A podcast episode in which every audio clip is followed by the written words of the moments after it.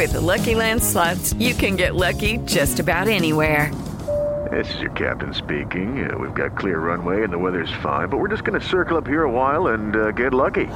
No, no, nothing like that. It's just these cash prizes add up quick. So I suggest you sit back, keep your tray table upright, and start getting lucky.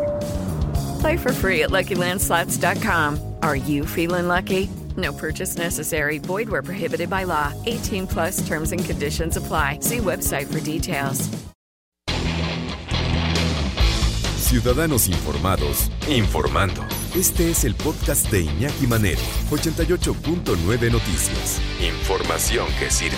Tráfico y clima cada 15 minutos.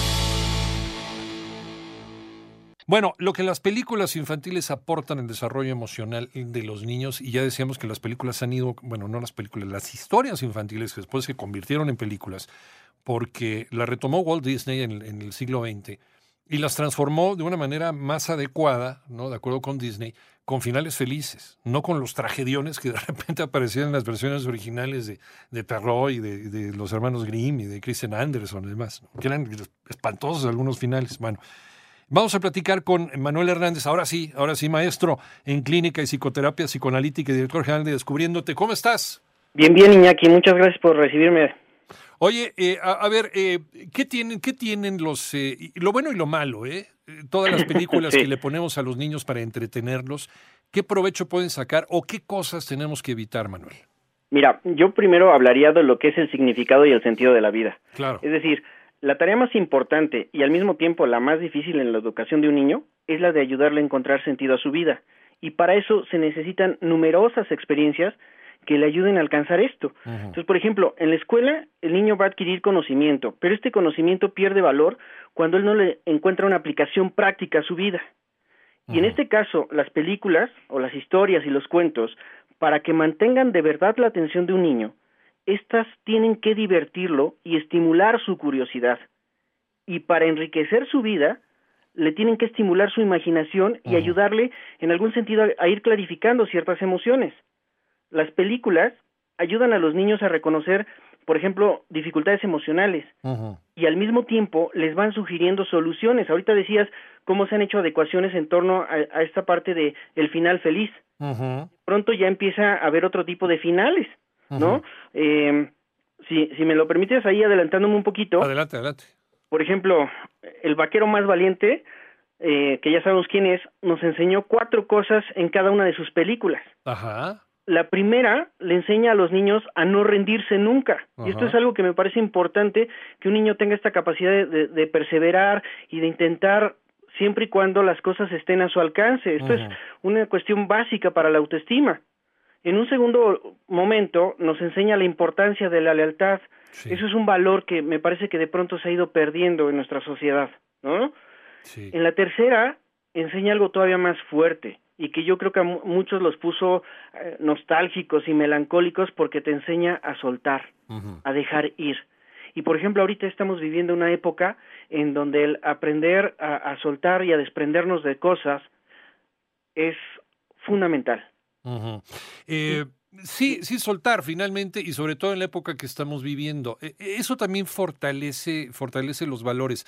Pero si no hay trabajo en casa, Manuel, estarás de acuerdo, no funciona por mucho que lo pongamos 10 horas en, en la película. Y, y, los niños ahorita ya son bien difíciles de convencer. ¿eh? Yo me acuerdo cuando mi hijo era chiquito, que, que, de repente le pusimos la película de Parque Jurásico y yo dije, chin, hay una escena en donde el tiranosaurio pues empieza a masticar un tipo, ¿no? Digo, oye, oye hijo, oye, pero nada más te dice una cosa y se voltea, chiquitito, me dice, ya sepa, es película, ¿no? Vamos, ya son, ya, ya, ya, es difícil que los puedas engañar, que los puedas impresionar con, con imágenes, porque además es una generación de imagen visual, este, Manuel, ¿estás de acuerdo? Sí, pero te voy a decir algo. Sí. Hay una diferencia entre la realidad práctica y el mundo interno. En este sentido, por ejemplo, justo me acaba de pasar hace un par de semanas con un pequeñito de, de seis años sí. que empieza a ver unos videos donde este pues hay un sadismo espantoso porque Uf. este cuchillos y sangre por todos lados y de pronto la mamá cuando se da cuenta que el niño está viendo estos videos le dice oye esto está muy muy mal o sea es, es, es mucha violencia Ajá. y le dice él no me da miedo pero de pronto empezó a tener terrores nocturnos y empezó a hacerse pipí en la cama. Esto quiere decir que, que en la realidad práctica pues no le, no le asusta o está consciente, entre comillas, de lo que esto representa, pero en el mundo interno se resuelven otras cosas. Dime si estoy bien o estoy mal. Eh, los valores no han cambiado, los valores son universales, pero la manera de abordarlos es distinta. Sí, por supuesto. Digo, hoy, hoy ya vamos entendiendo las cosas desde otro lugar, tenemos otras formas de, de aprender los valores. O sea, por ejemplo, los niños a través de la autoridad, como puede ser papá o mamá o los maestros, van entendiendo el sentido de las reglas. Ajá. Y ahí, por ejemplo, podemos entrar en términos de lo que son los, los niveles de razonamiento moral. Sí. Primer valor que el niño aprende es a, eh, obedecer por querer ser un niño bueno. En un segundo momento, el niño obedece por temor al castigo. En un tercer momento, ya más evolucionadito su proceso de pensamiento, va a obedecer por conveniencia. Pero nuestra meta final es que un niño decida apegarse a una norma, a una regla por convicción. Que a veces es la manera en que vamos entendiendo nuestra relación, si es que somos creyentes, la relación con Dios, ¿no?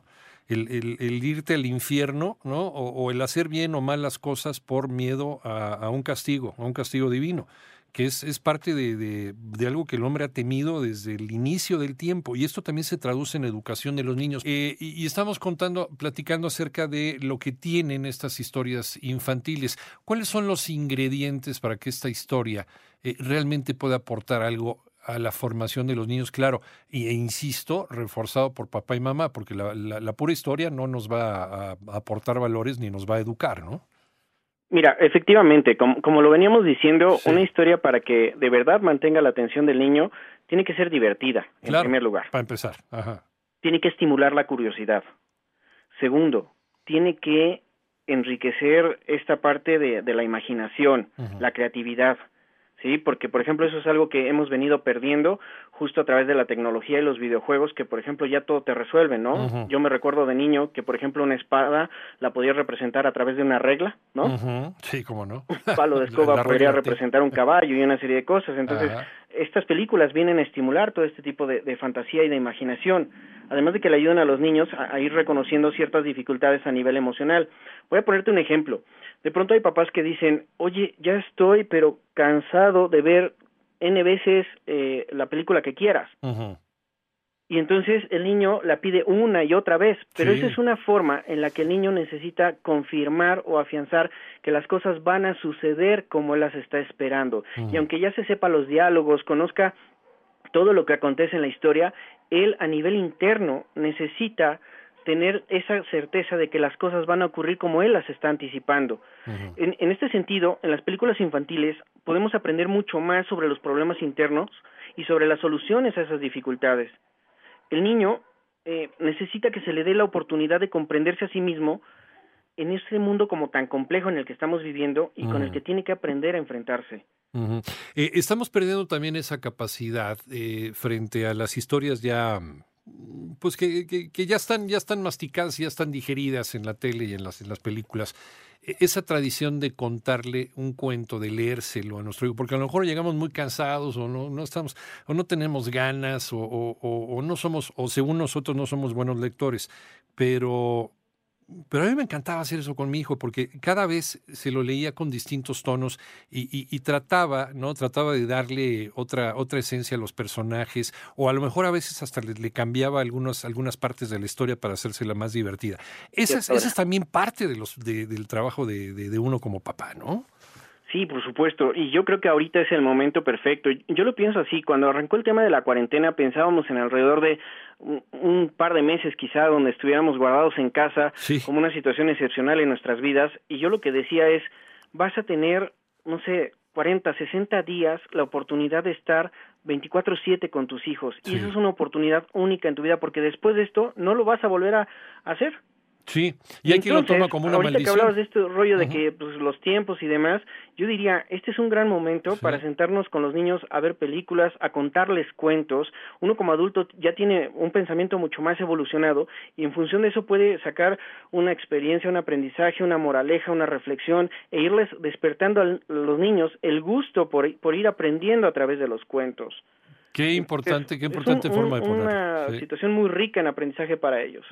Qué importante forma de ponerlo, Manuel, porque eh, es, eh, es cambiarle, darle la vuelta a la tortilla. De una maldición el tener que estar confinados y con los niños a un área de oportunidad para poder corregir todos los errores de comunicación que hemos estado cometiendo como papás que, entre comillas, no tenemos tiempo, no tenemos ni cinco minutos para estar con ellos porque estamos muy cansados.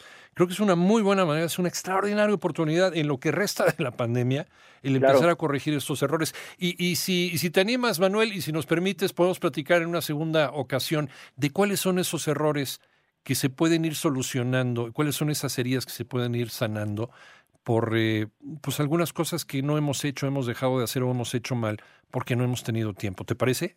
Claro, con todo gusto. ¿Dónde te podemos encontrar, Manuel? En manuel arroba descubriéndote.mx o descubriéndote.mx. Y, y, sigues dando, estás dando terapia a distancia, ¿verdad? Y lo estoy haciendo a través de videollamada para cuidarme y para cuidar a mis pacientes. Desde luego, sin duda alguna. Muchas gracias, Manuel. A ti, que estés muy bien. Un abrazo, que te veo bien. Manuel Hernández, maestro en clínica y psicoterapia psicoanalítica y director general de Descubriéndote.